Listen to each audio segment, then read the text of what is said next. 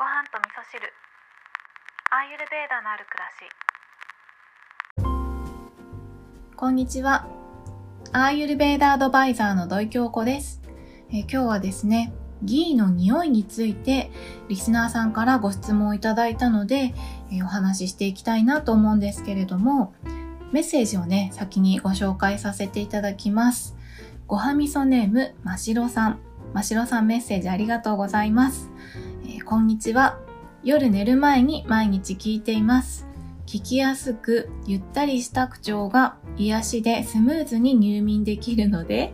えー不眠症気味の私にとってはなくてはならない番組になっています。毎日配信ありがとうございます。質問なんですが、よく京子さんのお話の中で出るギーはどんな匂いなんでしょうか？いろいろ調べていたら市販のギーは獣臭いとか匂いが気になるとかよく目にするのでなかなか購入に踏み切れません。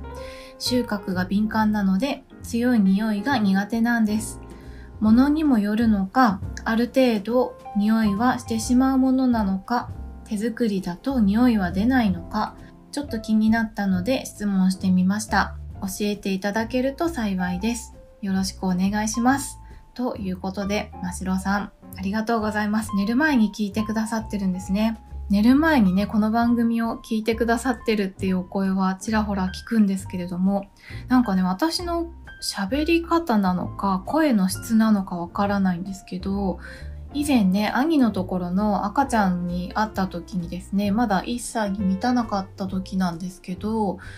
私が抱っこして声をかけた時だけ赤ちゃんが寝ちゃうんですよね。なんかすごい不思議だねってみんなと言ってたんですけど、なんかそういうヒーリング効果とかね、もしかしたらあるのかもしれないですね。ましろさんありがとうございます。で、えーギーがね、気になってらっしゃるということで、なかなか購入に踏み切れないということなんですけど、そうですね。私もですね、最初にギーを買うときは結構躊躇しました。まず、あの、試しに買ってみようっていう値段じゃないじゃないですか。割とお高めなんですよね。で、失敗したら嫌だなとか思うとなかなか買えないんですけど、確かにね、そうなんですよ。私が初めて買ったギーもすごい臭かったです。うわ、これがギーなのか。でも体にいいなら食べようって思って、その時はですね、私は毎朝コーヒーを飲んでいたので、香りのね、強烈なコーヒーにギーを入れてもギーの匂いが残るぐらい結構匂いが強かったんですね。なので、それがギーだっていうふうに思ってたので、その後ね、2種類、他の種類もね、えっ、と、2種類ぐらい注文して常用してたので、合計ね、市販のギーは3種類食べたことがあったんですけど、どれもこれもね、やっぱり匂いは気になりました。でも、やっぱりずっと食べ続けるのであれば、手作りで作ってみようと思って作ってみたらですね、全然違うんですよ、匂いが。で、手作りのギーは匂いはあるんですけど、嫌な匂いじゃないんですよね。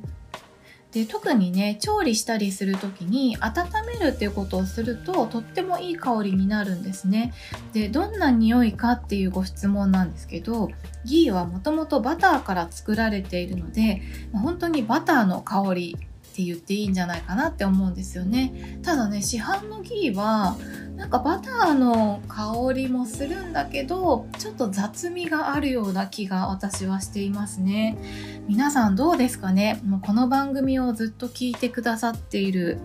ごはみそなーの皆さんでしたらねもうギー作ってるよっていう方結構いらっしゃると思うので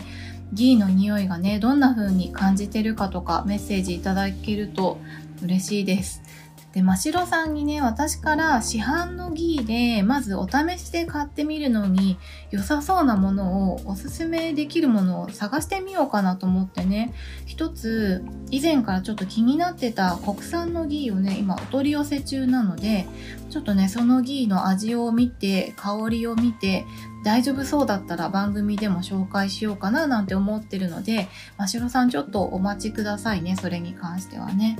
ということで今日はですね、ギーの香りについて、匂いについて、え私の感じたことをお話しさせていただいたんですけれども、